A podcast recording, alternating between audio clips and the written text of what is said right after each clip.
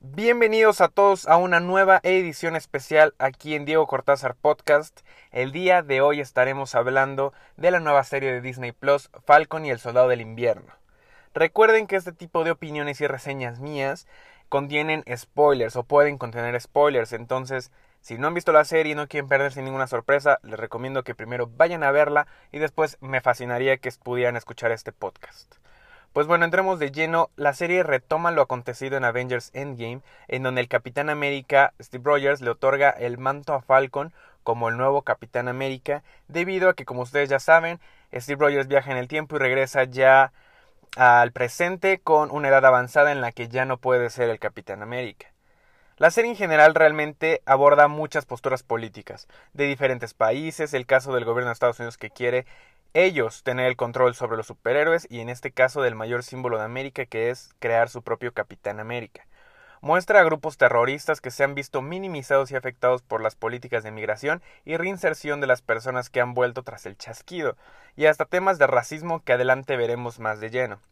Y todo esto de la política y misiones del ejército y espionaje tipo Capitán América, El Soldado del Invierno, la película número 2 de Capitán América, a mí me encantan porque hace a los superhéroes centrados en la realidad y no con poderes mágicos ni dioses de otro mundo que pelean con superpoderes, no, sino son humanos modificados que bien podrían existir en la realidad y que se meten en temas de poder, conspiraciones, como les digo, política. Realmente a mí toda esta premisa de, de entrada ya me encanta y me atrapa. Y a diferencia de la anterior serie de Disney Plus, WandaVision, que literalmente se encierra en su mundo, literalmente, esta serie abre y expande el universo Marvel a ver cómo todo, cómo es todo después del blip, del chasquido de Thanos y cómo las sociedades descompuestas, cómo hay sociedades descompuestas debido a, a esto y que muchas personas no se sienten parte en esta nueva normalidad con todos de regreso y quieren ver un mundo unido como lo fue mientras los cinco años pasaron del, de que toda la mitad de la población desapareció.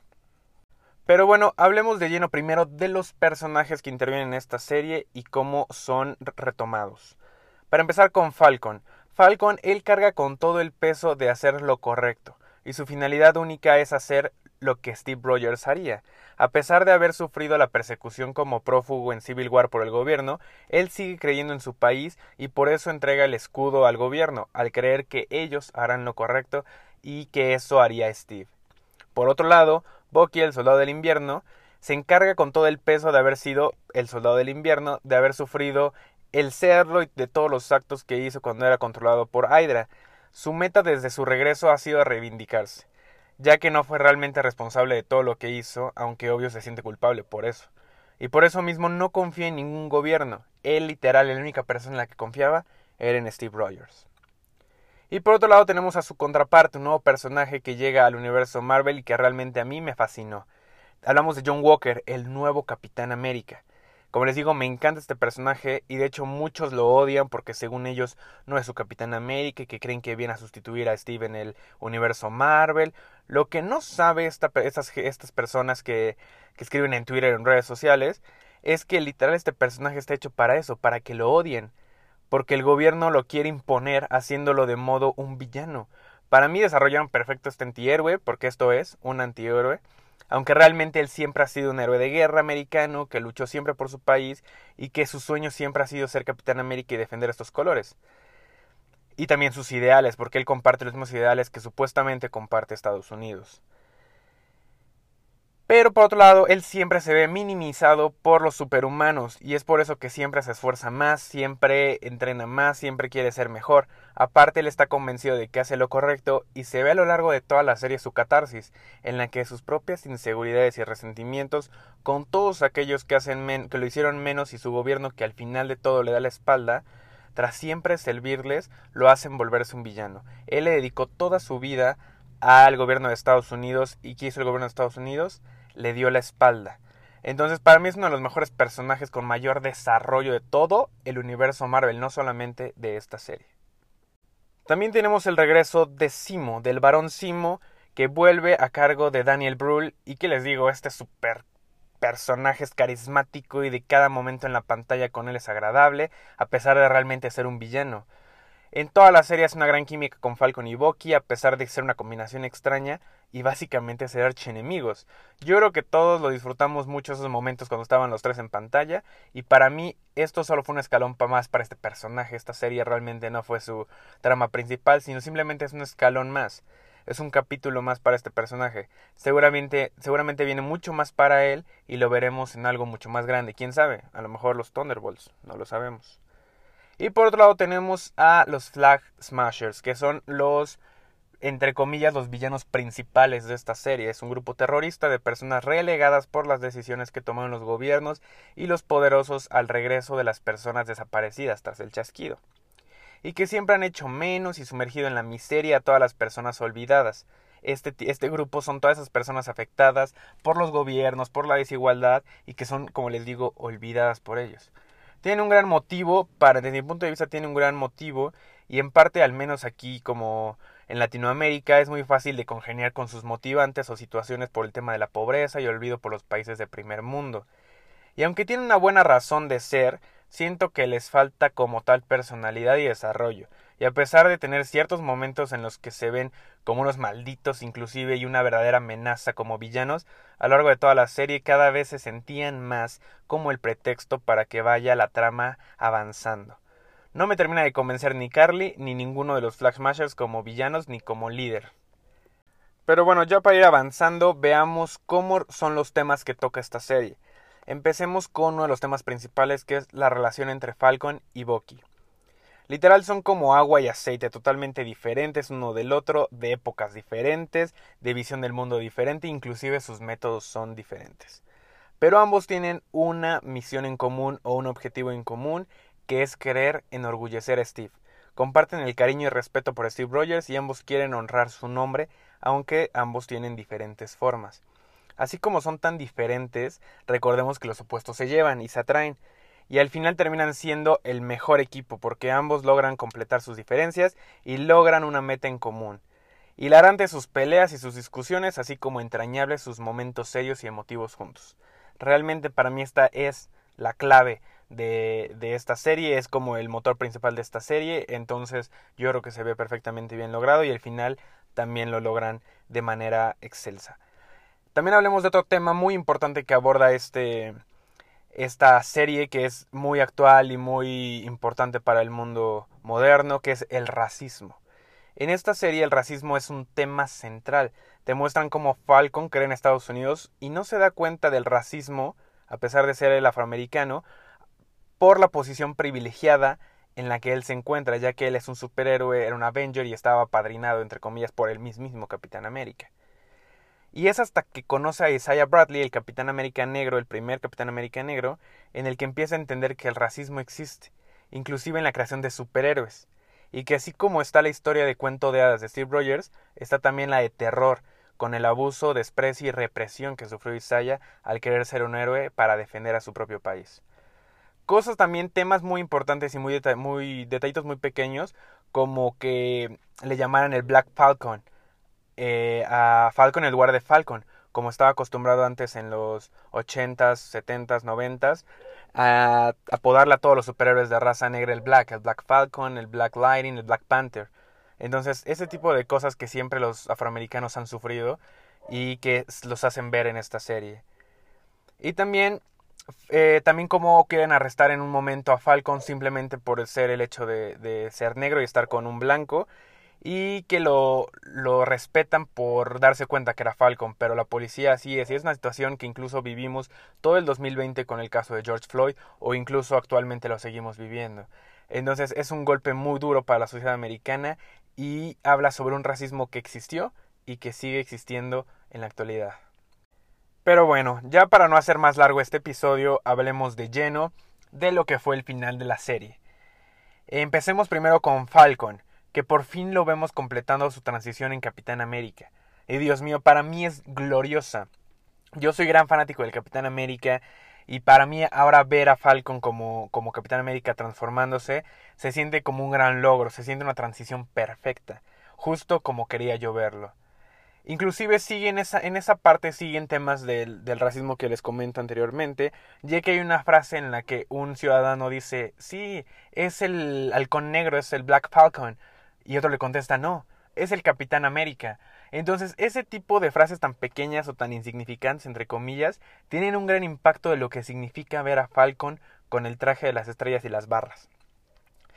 También, Dios mío, el discurso de Falcon al final del bueno, a la mitad del capítulo final Dios mío, porque está perfecto para la situación actual, lo aterrizado que está, haciendo terrenales los problemas al hablar de un Dios que pueda acabar con medio mundo con un chasquido, pero al mismo tiempo sigue habiendo gobiernos que acaban con la vida de las personas al reprimirlas, al segregarlas racialmente o por sus situaciones económicas, y que los gobiernos deben albergar a las personas aunque sean migrantes, inmigrantes, porque eso es lo correcto. Eso dice Falcon. Y wow, insisto, es un golpe durísimo para la sociedad americana y el mundo en la actualidad.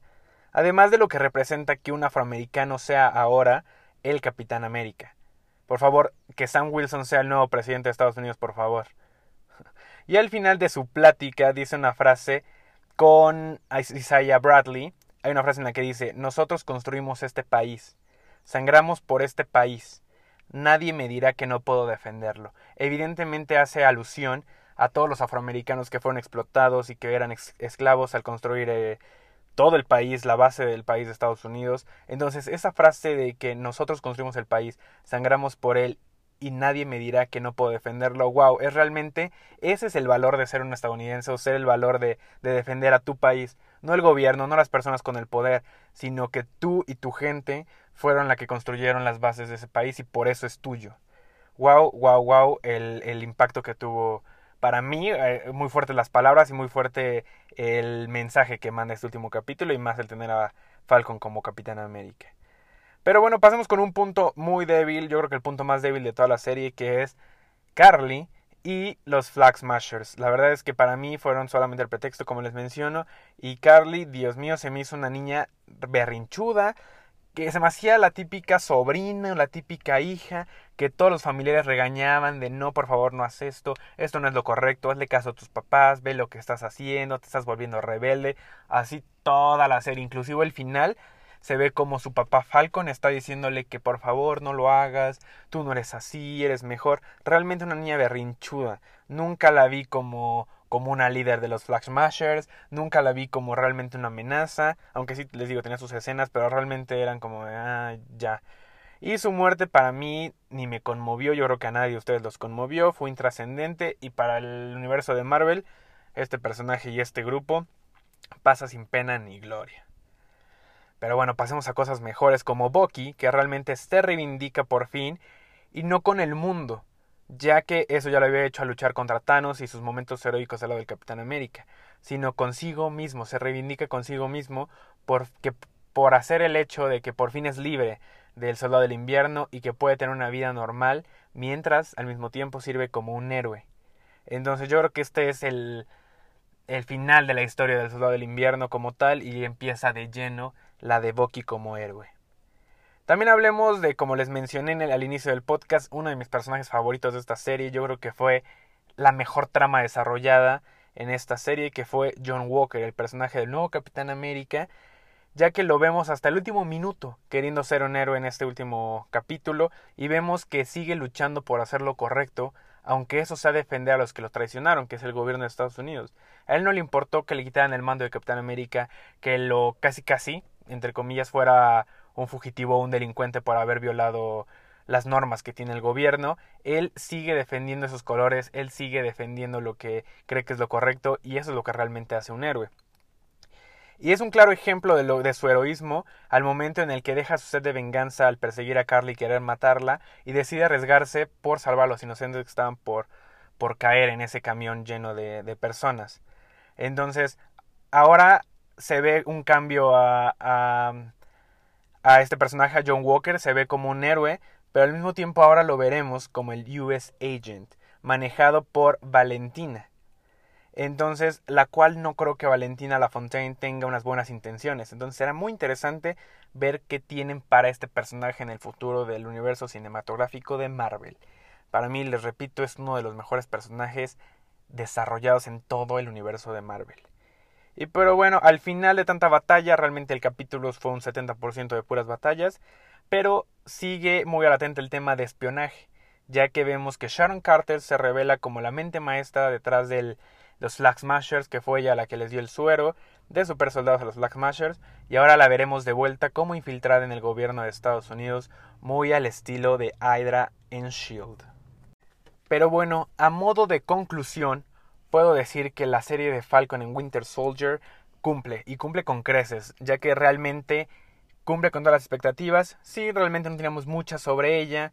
Eh, yo insisto o, pienso que incluso puede superar a la serie de WandaVision, ya que para mi gusto sigue habiendo decepcionado mucho el final de WandaVision. Pero lo importante de esta serie es que no solo expande el universo cinematográfico, sino que además introduce personajes e introduce nuevas tramas. Tenemos por el momento las nuevas tramas de, Falcon y Bucky siguiendo siendo equipos en los Avengers o pudiendo juntar con los Avengers. Tenemos la introducción del US Agent y Valentina LaFontaine que podrían hacer un gran equipo con Baron Simo a lo mejor en un futuro o con el rumorado Thunderbolt Ross, el general Ross, formando los Thunderbolts, no sé, o inclusive los Dark Avengers. Yo creo que por ahí van, tenemos a demasiados antihéroes que podrían unirse en un futuro. Además de que tenemos a Sharon Carter eh, infiltrada ahora en el gobierno de Estados Unidos como posiblemente una villana o una doble agente, que también se especula que podría ser, puede ser un spoiler o no, que pueda ser Sharon una misma Skrull y sería este el inicio de Secret Invasion, lo cual me fascinaría. Entonces, esta serie es tan solo, insisto, un eslabón más, una apertura de puertas y ventanas para nuevas tramas que me encantarán ver todas. Entonces aquí les dejo mi opinión hasta aquí. Eh, insisto, para mí me gustó mucho la serie. Quiero saber si a ustedes les gustó, qué piensan, les gustan Falcon como, como nuevo Capitán América, les gustó la serie, quieren ver a Bucky en algún momento como Capitán América. Por favor no olviden dejarme todos sus comentarios en arroba Cortázar Podcast, tanto en Instagram como en Twitter, aparte de mis redes sociales personales arroba Diego Garcort. Entonces, hasta aquí el episodio. Los escuchamos la siguiente semana con un nuevo episodio aquí en Diego Cortázar Podcast.